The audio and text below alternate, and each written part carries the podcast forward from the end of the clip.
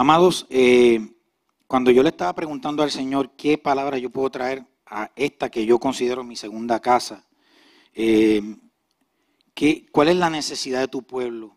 Eh, ¿Qué palabra tú quieres que yo le traiga de esperanza, aún en medio de esta pandemia que estamos viviendo y de estas situaciones tan difíciles?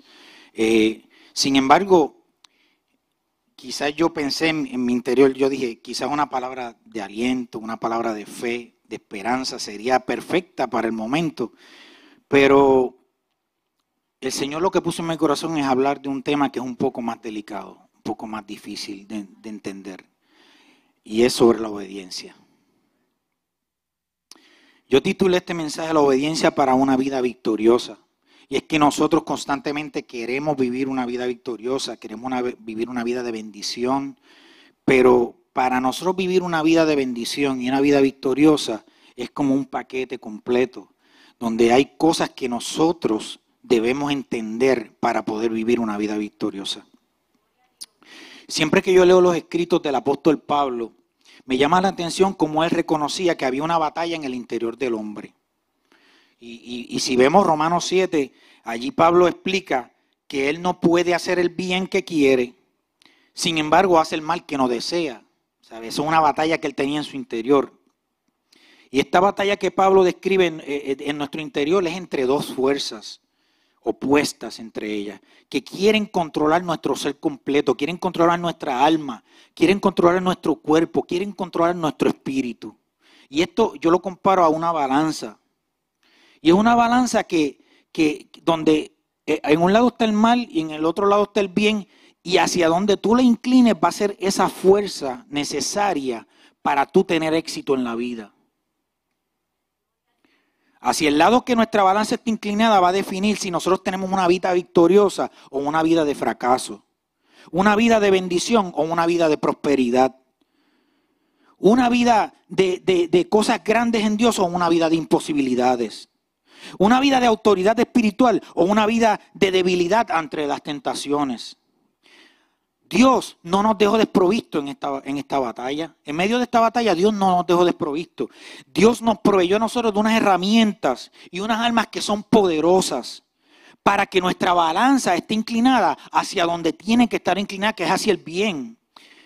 Y hacia vivir una vida en victoria, una vida de bendición. Ahora, ¿cuáles son estas herramientas? que Dios nos proveyó. La primera herramienta que Dios nos proveyó es maravillosa, se llama la gracia. Charis es la palabra en griego. Pero charis, si lo vamos a definir, significa favor, bendición, bondad, salvación, misericordia. Pero también debemos definir que hay una diferencia entre misericordia y gracia. Ok, misericordia, ¿qué significa? Dios otorga perdón del castigo que merecemos. Pero ¿qué es la gracia? La gracia es que Dios otorga bendición aunque no la merecemos. En Juan 3:16 dice, porque de tal manera amó Dios al mundo, que ha dado a su Hijo un ingénito para que todo aquel que en él crea no se pierda, mas tenga, vida eterna. O sea, eso es gracia. La, la segunda herramienta, ya la primera es gracia, lo entendemos, ¿verdad? La segunda herramienta son las disciplinas espirituales. Y cada vez que se menciona la palabra disciplina es algo como que duele, como que no nos gusta. Pero son necesarias y son herramientas importantes. Ok, ¿qué son las disciplinas espirituales? Vamos a definir. Son ejercicios o comportamientos que nos ayudan a crecer espiritualmente. O sea, ¿qué son estas disciplinas? Bueno, podemos mencionar el ayuno, la lectura de la palabra, la práctica de la piedad, que esta iglesia es maravillosa en ese aspecto. Yo lo sigo en las redes sociales y veo el trabajo social que ustedes están realizando y es maravilloso, espectacular. Es el tiempo de adoración, de eso no tengo ni que hablar, porque está impresionante la manera en que Dios usa a estos adoradores en esta congregación. Es el meditar en Él, la constante meditar en, Dios. Eso son disciplinas espirituales. Es la oración constante. Ahora, ¿qué es la oración? La oración es una conversación con Dios que a nosotros nos proporciona un altar de encuentro personal con Él. Quiere decir que los momentos de intimidad con Dios son importantes y son necesarios. Y esos momentos de intimidad con Dios nosotros lo logramos en nuestra privacidad. Se supone que la adoración y lo que nosotros venimos a hacer el templo es un resultado de, nuestra, de nuestro constante contacto en intimidad con Dios durante la semana. Nosotros no podemos venir a la iglesia a llenar nuestro tanque espiritual y a ponchar una tarjeta como si, estuviéramos, si fuéramos empleados del cielo los domingos para que nos cubra la, la nómina de la semana. La relación con Dios es una cosa que nosotros tenemos que tener constante y constantemente tenemos que estar en contacto con Él. La tercera herramienta, y aquí es que viene el mensaje de hoy, es la obediencia. La primera, la gracia.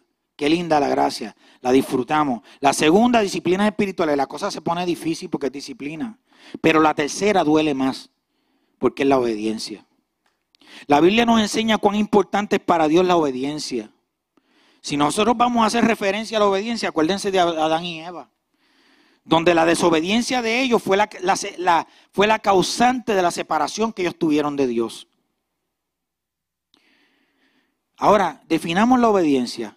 La obediencia es la acción de cumplir un mandato o una orden. Y entonces la obediencia se usa dentro de varios contextos. Está el contexto de la familia, donde hay una estructura familiar que es importante, donde está el padre como cabeza sacerdotal de la casa, donde, donde eh, este, está esa madre que, cuida a sus hijos, que cuida a su esposo, que es una mujer, este, una, mujer abnegada por su casa. Y, y, nosotros tenemos que en esta estructura entender que hay un orden que Dios estableció y muchas veces nosotros no nos gusta, especialmente los latinos. Y no voy a dar detalles de esto porque yo voy a dejar que el pastor Víctor después le, muestre esto. Pero la verdad es la siguiente, es que hay una estructura establecida en la Biblia y no, podemos rechazarla. Esta palabra obediencia está compuesta por dos palabras a su vez. La primera palabra es ob. ¿Y qué significa ob? Significa enfrentamiento u oposición. La segunda palabra es audiré. Y audiré significa escuchar. O sea, Quiere decir que obediencia es escuchar un mandato y llevarlo a cabo sin oposición ni resistencia. No ponerse a la instrucción que se te está dando. No, no, no agarre miedo que nosotros vamos a ver que la palabra de Dios nos va a dar en esta mañana. Gloria a Jesús. Hay un principio que nosotros tenemos que entender. Solo obedecemos a quien le reconocemos autoridad. Los hijos obedecen a sus padres. Eh, eso lo vemos en muchos, el ejemplo de los soldados y la milicia, donde los soldados rasos tienen que obedecer a, sus, a las autoridades. Tenemos que entender una cosa, Dios estableció unos principios que nosotros tenemos que obedecer. Hay unos principios que Dios estableció, estableció que nosotros tenemos que obedecer. Estos principios son leyes y o reglas, existen tanto en el ámbito natural en la, parte física, como también en la parte espiritual.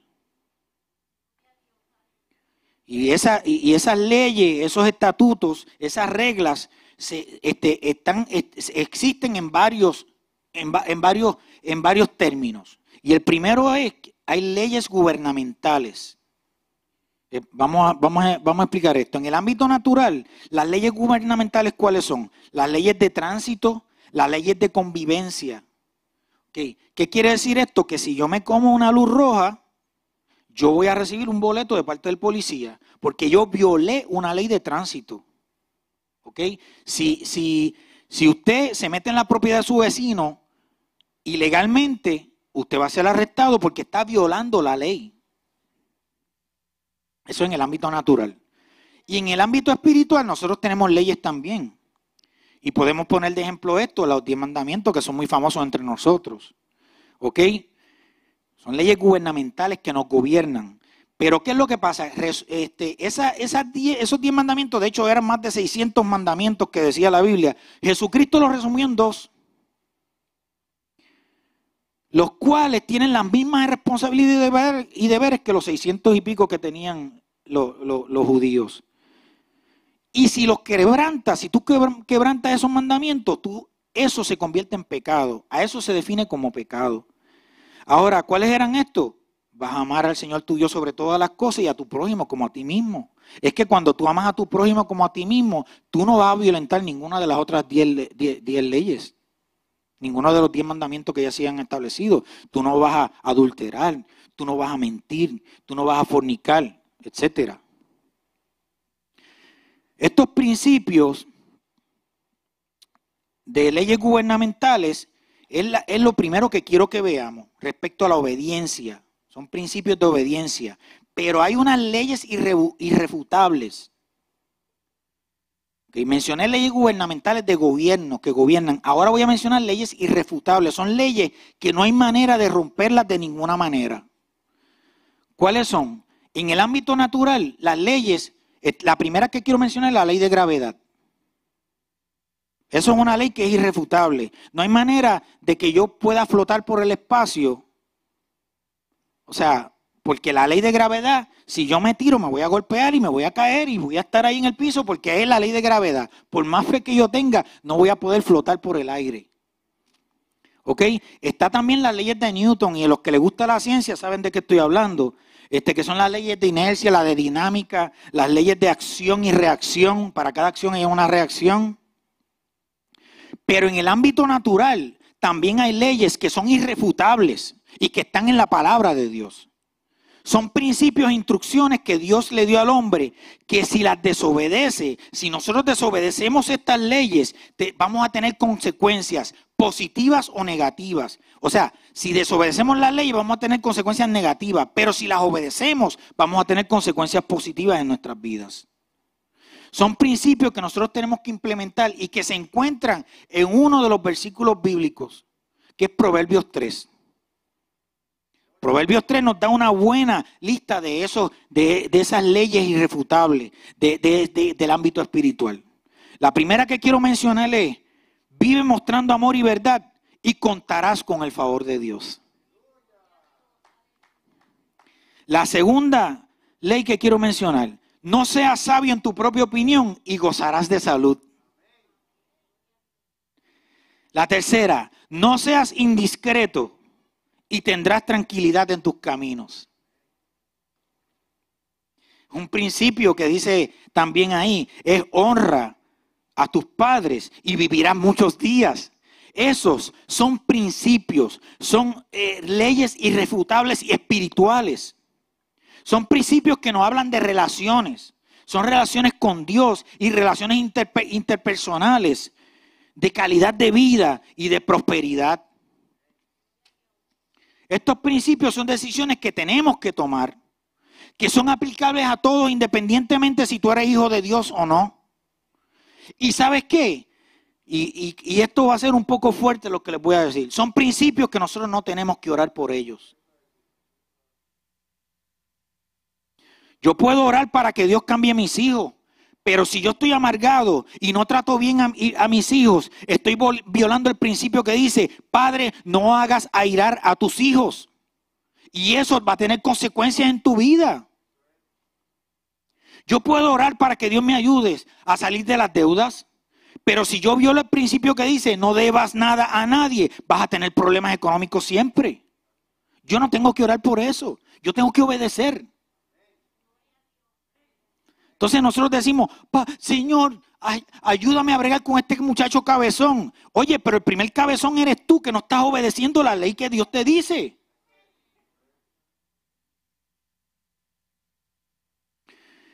Aquí, aquí viene otro principio. Honra al Señor con tus riquezas y serás bendecido abundantemente. La ley de siembra y cosecha. Son principios e instrucciones que ya Dios de antemano te dio como guía y solución. Y si nosotros las violamos, vamos a tener consecuencias inevitables. Porque son, son principios y son leyes irrefutables. Yo siempre pongo de ejemplo este, a, Daddy Yankee. Como Dios lo ha bendecido. Es Dios quien lo ha bendecido porque Él siembra en la obra de Dios. Yo no estoy diciendo que Él sea un cristiano o lo que sea, eso es problema de él con Dios. Yo estoy diciéndole que hay un principio de siembra y cosecha en Él. O sea, y no, le estoy, no estoy diciendo, ah, qué bueno Daddy Yankee. Solamente les estoy hablando del principio de siembra y cosecha y dándoles un ejemplo. Ahora, hay una relación directa entre la obediencia y nuestra relación con Dios. Mientras más nosotros obedecemos a Dios, más nosotros nos acercamos a Él. Más nosotros conocemos a Dios. Y más íntima va a ser nuestra relación y nuestra interacción con el Padre Celestial. Mientras más nos acercamos a Él y le conocemos, más nosotros vamos a querer eh, eh, obedecerle, más entusiasmados vamos a estar por obedecerle a Él. Y mayor va a ser nuestro compromiso con Él. Se nos va a hacer mucho más fácil venir a la iglesia. Se nos va a hacer mucho más fácil nosotros ayudar al necesitado. Se nos va a hacer mucho más fácil entender el mensaje que Dios quiere para transformar mi vida. Ahora, esto, y aquí vamos a ir al punto, este, al punto más alto del mensaje. Y es que hay cinco niveles en nuestra relación con Dios. Y eso, cada uno de esos niveles, que son de crecimiento, tienen una relación directa con la obediencia. O sea, establecemos este principio. Mientras mayor es el nivel de obediencia y compromiso con Dios, mayores van a ser nuestros beneficios y nuestras bendiciones. Eso está claro. Ahora, ¿cuál es el primer nivel? El primer nivel es creación de Dios. ¿Sabe? Dice 1 Corintios 8:6, para nosotros no hay más que un solo Dios, el Padre, de quien todo procede y para el cual vivimos. Y no hay más que un solo Señor, es decir, Jesucristo, por quien todo existe y por medio del cual vivimos. Todo, todo pertenece a Dios. Nosotros en un principio nacemos, crecemos y aunque no hayamos dado un paso de fe de aceptar a Jesucristo como nuestro Salvador, podemos decir que estamos en un nivel de creación de Dios. Somos creación de Dios. Y eso no lo podemos evitar. Ahora, ¿cuál es el nivel de obediencia de las criaturas de Dios. El nivel de obediencia es que ellos tienen que obedecer las, leyes naturales de Dios. Todo el mundo tiene que obedecer esas leyes. Todo el mundo tiene que obedecer leyes naturales. Todo el mundo tiene que obedecer las leyes morales. Porque cuando desobedecemos las leyes morales, pasan los desastres que están pasando en Estados Unidos en este momento. Cuando desobedecemos las leyes de convivencia, pasan todos esos desastres también. Y cuando desobedecemos las leyes sociales, ese es el nivel de obediencia. Tenemos que obedecer lo que Dios establece como criaturas. Hay un principio que quiero compartir con ustedes. Cuando Dios quiere cumplir un plan, Él utiliza y subyuga su creación a sus leyes naturales, físicas y espirituales con el fin de lograr su propósito. Dios usa lo que sea para lograr su propósito porque ahí está la soberanía de Él. Ahí está la soberanía del Padre. O sea que todo lo que es creado es usado por Dios para cumplir su propósito y su voluntad. Y eso no hay manera de evitarlo. No hay un compromiso de Dios para darle protección a su, a, su creación. O sea, debemos tener eso claro. En otras palabras, Dios usa lo que le pertenece y al no haber un acto de obediencia, sino más bien de sujeción por derecho, Dios no está comprometido bajo ningún pacto con esa creación, con esas criaturas. No hay pacto con esas criaturas. Y vamos a ver más, más adelante por qué. Ya entendemos eso, o sea, entendemos lo que es ese pacto de, no es eh, esa, ese nivel, somos son, son creación de Dios. O sea, es un nivel de esclavitud involuntaria. Tienen que hacer por obediencia lo que es. Y punto. Están subyugados a Dios. El segundo nivel el nivel de hijos de Dios. Y ahí estamos nosotros, donde nosotros hemos aceptado a Jesucristo como nuestro Salvador. Donde nosotros dimos el paso de fe y dijimos, Señor, quiero ser tu hijo. Quiero ser parte de tus hijos. Romanos 8, 14 al 15 dice, porque todos los que son guiados por el Espíritu de Dios son hijos de Dios. Repito, todos los que son guiados por el Espíritu de Dios son hijos de Dios. Y ustedes no recibieron un espíritu que de nuevo los esclavice al miedo, sino al el espíritu que los adopta como hijos y les permite clamar, Abba Padre. Ahora, ¿cuál es el nivel de obediencia? Ya aquí en este nivel sí hay un pacto de Dios contigo.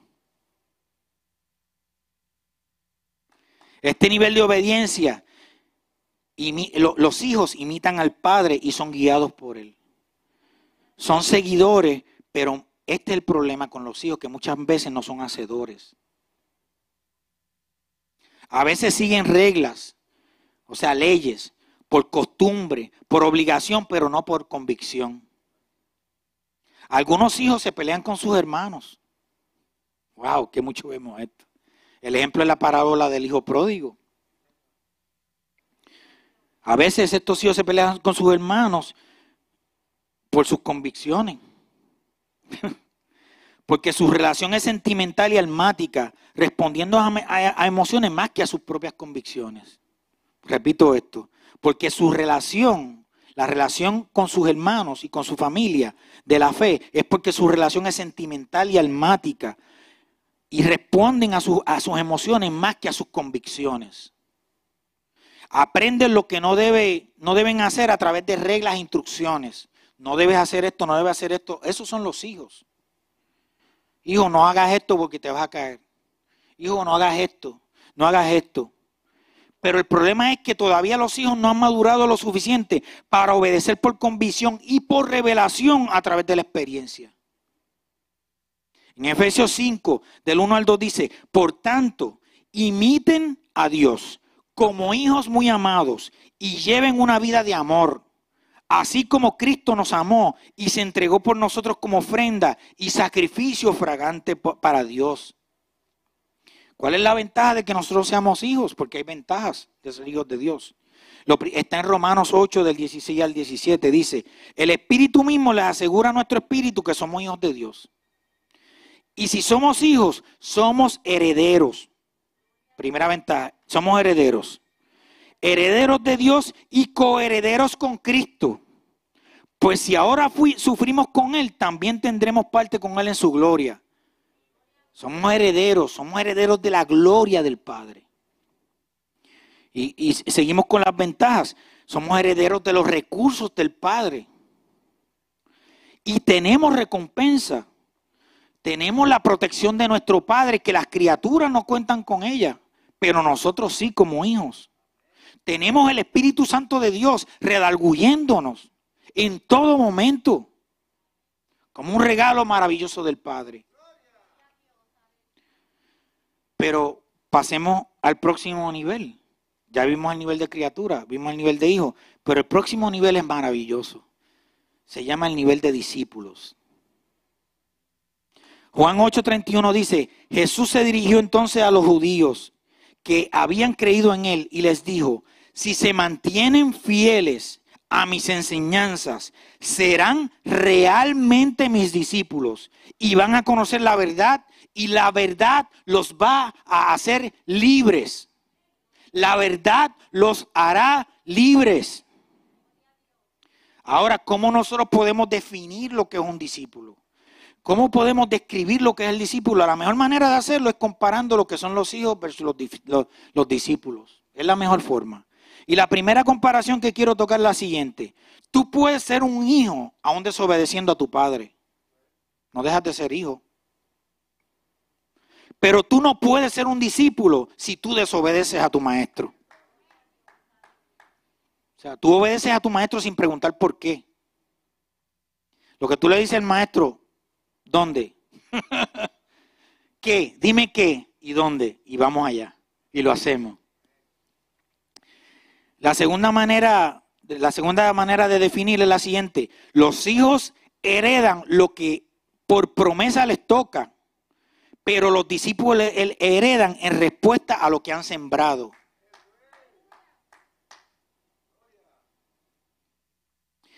La tercera, los hijos tienen privilegios, pero los discípulos tienen recompensa. Yo prefiero la recompensa. Yo no me puedo conformar con lo que me toca por privilegio. Un hijo puede que no conozca a su padre, pero es imposible ser un discípulo sin conocer a su maestro. No hay manera de tú ser un discípulo si tú no conoces a tu maestro. Eso es lógico. Los discípulos aman a sus condiscípulos, mientras a veces los hijos no aman a sus hermanos. Juan 13:35 dice, en esto conocerán que son mis discípulos, si se tienen amor los unos por los otros. La sexta forma es que su estilo de vida como discípulos es una imitación de su maestro. Pero muchas veces los hijos no quieren imitar a sus padres. O muchas veces sus hijos no quieren imitar a los padres porque los padres no se han merecido que sus hijos imiten, los imiten. La séptima, el discípulo se entrega totalmente. Significa morir al yo. Morir al yo. ¿Qué es lo que dice Lucas 9:23? Si alguno quiere ser mi discípulo, que se niegue a sí mismo, que tome su cruz y me siga. ¿Quieres ser discípulo? Niégate a ti mismo. No hay otra manera. No se ejerce tu voluntad sobre ti mismo. Se ejerce la voluntad de tu maestro. La octava comparación. Los discípulos tienen el compromiso de vivir bajo la palabra de Dios. No puedo vivir lo que yo quiero de la palabra nada más. No puedo vivir lo que a mí me gusta, lo que me agrada. Tengo que vivir lo que me gusta y lo que no me gusta de la palabra. Juan 8:31 dice, si ustedes permanecen en mi palabra, serán verdaderamente mis discípulos. Si ustedes permanecen en mi palabra, permanecen en mi palabra, serán verdaderamente mis discípulos. ¿Quieres ser discípulo? Permanece en la palabra. La novena, novena comparación. El hijo aprende a través de aplicación de la ley. O sea, se aplica la ley y así es que los hijos aprenden. Como les dije el ejemplo hace un rato. Nene, te vas a caer. Nene, no hagas eso. Pero el discípulo aprende a través de la instrucción amorosa de su maestro. Esta enseñanza que recibe un discípulo lo lleva a trascender el legalismo y comienza a actuar por convicción y por compromiso de fe. O sea, ya, ya, no, ya no actúan cuando quieren o cuando les gusta, actúan en fe ¿Qué es la fe? La certeza de lo que se espera. Ya yo no actúo por, mis emociones ni por mis mi sentimientos. Yo actúo porque hay una convicción en mí, que la palabra que Dios dijo de mí, que lo que Dios dijo de mí, que lo que Dios está actuando en mi vida, se va a hacer una realidad en mi vida, aunque yo no lo esté viendo. ¿Qué es un compromiso de fe? ¿Qué es una convicción de fe? Es que aunque yo estoy en medio de la tormenta, aunque yo estoy pasando por una calamidad, aunque está pasando el COVID o lo que sea, yo voy a confiar en lo que Dios ha dicho de mí. Yo voy a confiar en fe en lo que Dios está haciendo a través de mi vida. Yo voy a confiar de que aunque ande en valle de sombra de muerte, yo no voy a temer mal alguno porque Él está conmigo. Gloria a Jesús. Ahora, el tercer nivel está bueno, ser discípulo. Pero, ¿cuál es el cuarto nivel? ¿Cómo es posible que yo pueda subir en el escalón de mi relación con Dios? El siguiente nivel es de amigo de Dios. Dice Juan 15, 14 al 15. Ustedes son mis amigos y hacen lo que yo los mando. Ya no, no los llamo siervos, porque el siervo no está al tanto de lo que hace su amo. Les he llamado amigos porque todo lo que a mi padre le oí decir, se los he dado a conocer a ustedes. Miren, hermanos, Dios revela cosas a, cosas a sus amigos que no le revela a sus hijos y no le revela a sus discípulos. Porque con un hijo siempre van a existir restricciones de niveles de confianza debido a la posición de respeto patriarcal. Con el discípulo también van a haber restricciones de confianza porque como maestro yo, yo, yo no tengo el nivel de amistad que yo tengo con un amigo a como lo tengo con un discípulo. Eso es algo muy lógico. El discípulo obediente, obediente se convierte en amigo de Dios y por ende Dios comienza a revelarle cosas a su vida en una forma muy especial y sobrenatural. Hay una revelación profética muy especial para aquellos que son amigos de Dios. Dios se te revela, te, revela secretos que van a servir para tu propósito en la vida. Quien tiene amistad con Dios, el eterno, este va a disfrutar toda la vida. ¿Por qué? Porque este disfrutará que se le puede dar la confianza de los secretos, los propósitos y el futuro dentro del plan perfecto de Dios. Nosotros muchas, muchas veces nosotros le, decimos a Dios, Señor, ayúdame a tomar decisiones correctas. Oh Padre amado, ayúdame, enséñame cuál es tu propósito para mi vida. ¿Qué tú tienes para mí? Señor, estoy perdido, no sé qué, cuál es el propósito, este, el propósito que tú tienes para mí. ¿Qué es lo que tú quieres que yo sea? ¿Tú quieres que yo sea sonidista? ¿Tú quieres que yo sea pastor? ¿Tú quieres que yo sea predicador? Estamos confundidos muchas veces y estoy dándole mi testimonio, hermanos. Donde yo estuve en ese punto. Pero cuando yo comprendí y empecé a escuchar la voz de Dios y entender mi propósito claramente y a ver que en cada paso de mi vida estaba Dios presente para enseñarme su propósito para mí y yo poder ahora tomar decisiones con confianza y en fe de que es el Padre el que me está dando la instrucción, fue cuando yo empecé a ser amigo de Dios. Cuando yo pasé el nivel de obediencia de discípulo a amigo de Dios, Gloria a Jesús. Pero no hemos terminado. Viene el quinto nivel. ¿Cómo es posible, Orlando, cómo es posible que haya un nivel mayor que el ser amigos de Dios? Pues sabes qué, hay un quinto nivel. Y este nivel es el nivel de íntimos de Dios. Es el nivel de íntimos con Dios. Es el nivel de esposa de Cristo. Este, es ese nivel donde nosotros nos convertimos en morada de Dios. Donde nosotros cohabitamos con Cristo. Donde Dios descansa y hace morada en nosotros. Es ese nivel que tú tienes con tu esposa. Donde no hay secretos entre ustedes. Donde no hay nada que tú puedas ocultarle porque hasta los defectos de tu cuerpo ella los, los conoce. Juan 14, 23 dice, le contestó Jesús, esto es maravilloso hermanos, el que ama obedecerá mi palabra y mi Padre lo amará. Y aquí es que viene lo, lo bueno. Y haremos nuestra vivienda en él. Hay una respuesta de intimidad y confort de parte de Dios cuando nosotros lo amamos y lo obedecemos sin restricciones. Porque este nivel de intimidad con Dios es un nivel donde no hay restricciones con Dios.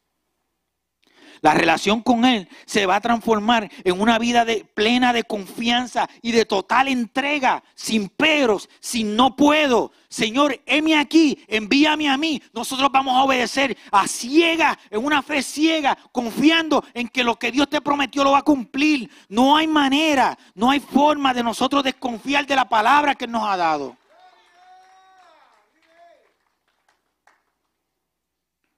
Agradecemos, o sea, perdón, aprendemos a reconocer su voz y a obedecer confiados, este, eh, sin, ningún temor, plenamente a su voz. Obedecemos plenamente a su voz. Vivimos en una continua adoración. Nuestra vida, nuestra adoración no se limita a cantar coritos en la iglesia. Es, vivimos una vida de adoración donde todo lo que hacemos es una adoración a Dios porque todo lo que hacemos, todo el resultado de la obra de, de nuestras manos se convierte en un acto de adoración a Él. Donde somos un ejemplo en nuestro trabajo, nos cae mal el jefe. Puede caernos mal, pero ¿saben qué? Yo como soy íntimo con Dios, yo le voy a dar luz a Él que la necesita. Él va a ver en mí a Dios reflejado, va a ver la luz de Cristo en mí. Y un día de esto va a venir y te va a decir que tú tienes que yo no tengo, dame de eso. Algo está en ti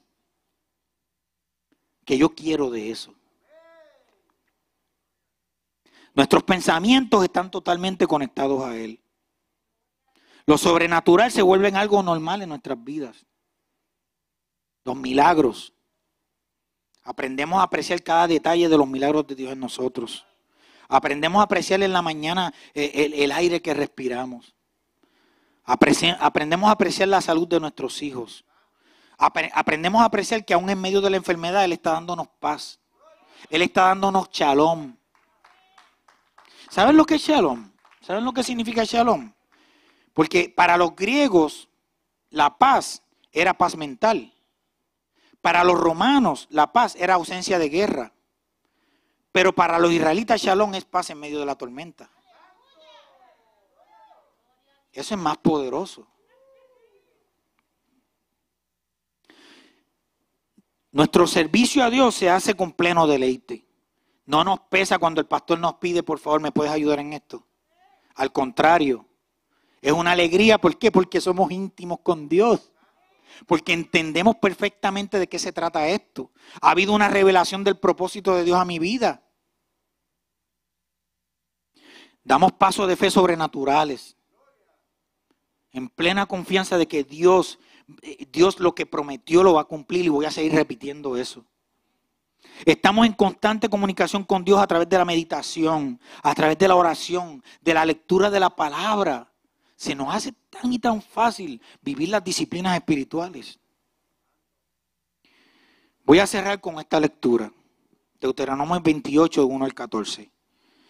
Si realmente escuchas al Señor tu Dios y cumples fielmente todos estos mandamientos que hoy te ordeno, el Señor tu Dios te, podrá, te pondrá por encima de todas las naciones de la tierra si obedeces al Señor tu Dios, todas estas bendiciones vendrán sobre ti y te acompañarán siempre.